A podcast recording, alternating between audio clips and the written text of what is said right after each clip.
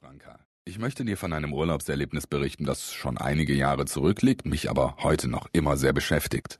Wahrscheinlich liegt das auch daran, dass es nur der Auftakt für zwei ungeheuer aufregende, aber auch teilweise sehr verwirrende Wochen war, die ich mit meiner Frau Stefanie verbrachte. Wer weiß, vielleicht gefällt dir meine Geschichte ja so, dass ich dir noch mehr schreiben soll. Ich merke auf jeden Fall schon jetzt, dass ich es ungeheuer spannend finde, Geheimnisse mit dir zu teilen, die ich bisher noch nicht einmal meinem besten Freund anvertrauen konnte. Wir waren mit dem Auto unterwegs nach Südspanien. Die Kinder waren bei Oma und Opa untergebracht und vor uns lagen zwei lange Wochen im herrlichen Andalusien. Wir waren bereits mehrfach dort gewesen und hatten uns direkt in die Gegend verliebt. Nun waren wir wieder auf dem Weg in dieses Paradies, das wir gefunden hatten, aber zum ersten Mal allein. Das war auch sehr gut so, weil die letzte Zeit doch sehr anstrengend gewesen war und unsere Beziehung auf manche harte Probe gestellt wurde.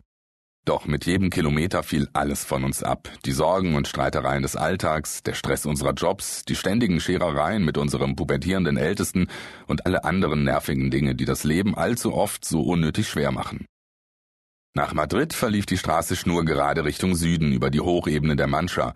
Wir fuhren in den sich allmählich ankündigenden Sonnenuntergang hinein und betrachteten die Bebauung links und rechts der Straße, Dort standen nagelneue Tankstellen, leicht heruntergekommene Restaurants, dubiose Autowerkstätten, Treckerhändler und immer wieder Puffs mit blinkenden Leuchtschriften. Vor besagten Clubs standen LKWs in rauen Mengen und es schien, als ob das Ende der Siesta die Sexlust spanischer Brummifahrer ungeheuer zu beflügeln schien.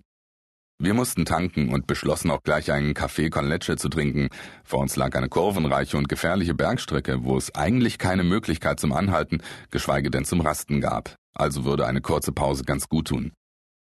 Wir hielten an und setzten uns in ein etwas gammeliges Lokal, das draußen großspurig als Restaurant gekennzeichnet war und eigentlich nicht allzu schlecht sein konnte, weil viele Lastwagen davor parkten. Der zähe, faserige Jamon Serrano auf Steffis Bocadillo durfte allerdings kaum für einen Eintrag in den Guide Michelin reichen. Nachdem sie tapfer den Schinken auseinandergepflückt hatte und den weitaus geringeren, genießbaren Teil verspeist hatte, ging sie auf Toilette und kam laut prustend zurück, Komm mit, das musst du einfach sehen, sagte sie. Ich folgte ihr neugierig.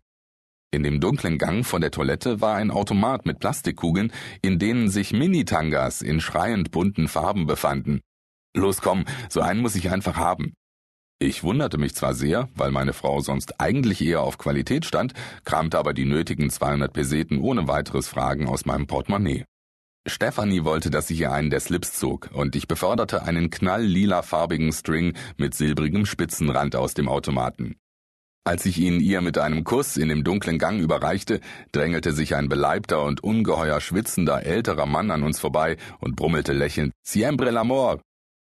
Stephanie nahm ihr Geschenk und wir gingen zurück zum Tisch, um unseren Kaffee auszutrinken. Zu meiner absoluten Verwunderung legte sie die Kugel gut sichtbar auf den Tisch. Das Lokal war gut gefüllt, überwiegend von Männern, die wohl zumeist Fernfahrer waren. Immer wieder schauten sie von ihren großen Portionen und Weingläsern herüber zu unserem Tisch, steckten die Köpfe zusammen und hatten wohl mächtig Spaß. Meiner Frau schien das offensichtlich zu gefallen. Was meinst du wohl, was die sich jetzt alles so erzählen und was sie gerne täten? fragte sie mich mit einer leicht hochgezogenen Augenbraue. Ich muss gestehen, dass auch ich das Spiel durchaus genoss und die lüsternen Blicke spürte, die ihr folgten, als sie betont hüftschwingend das Lokal verließ, die eine Hand in meiner und in der anderen die Kugel mit dem lila Slip. Wir setzten uns ins Auto und wir fuhren rüber zur naheliegenden Tankstelle. Während ich tankte und die Scheiben wusch, ging meine Frau in den Tankstellen-Shop, um Cola-Dosen, Wasserflaschen und Schokoladenriegel für die anstehende Nachtetappe zu holen und zu bezahlen. Ich wollte die ganze Nacht durchfahren und morgen früh würden wir dann in einer Bar am Atlantik frühstücken. Als wir wieder unterwegs waren, zog sich Stefanie die Schuhe aus und legte ihre langen Beine auf die Armatur. Die Berge näherten sich zusehends und das Licht der Sonne begann allmählich in ein dunkles Orange überzugehen. Der Urlaub fing an. Stefanie döste zunächst für einige Kilometer auf dem Beifahrersitz, fing dann aber unvermittelt an, in ihrer großen Reisehandtasche zu kramen. Willst du etwas trinken? fragte sie mich. Ich verneinte. Sie öffnete eine Cola und nahm ein paar Schlucke. Nachdem sie die Dose in der Mittelkonsole abgestellt hatte, öffnete sie ihre Tasche erneut. Ich traute meinen Augen kaum, als sie dann ein Pornoheft herausholte. Nicht, dass meine Frau sonst brüde war, aber Pornografie war eigentlich nicht so ihre Sache, insbesondere nicht die Art, die dieses Heft enthielt. Denn es handelte sich um einen recht billig gemachten Schmuddelporno, von der Sorte halt, die man an allen Tankstellen Europas bekommt.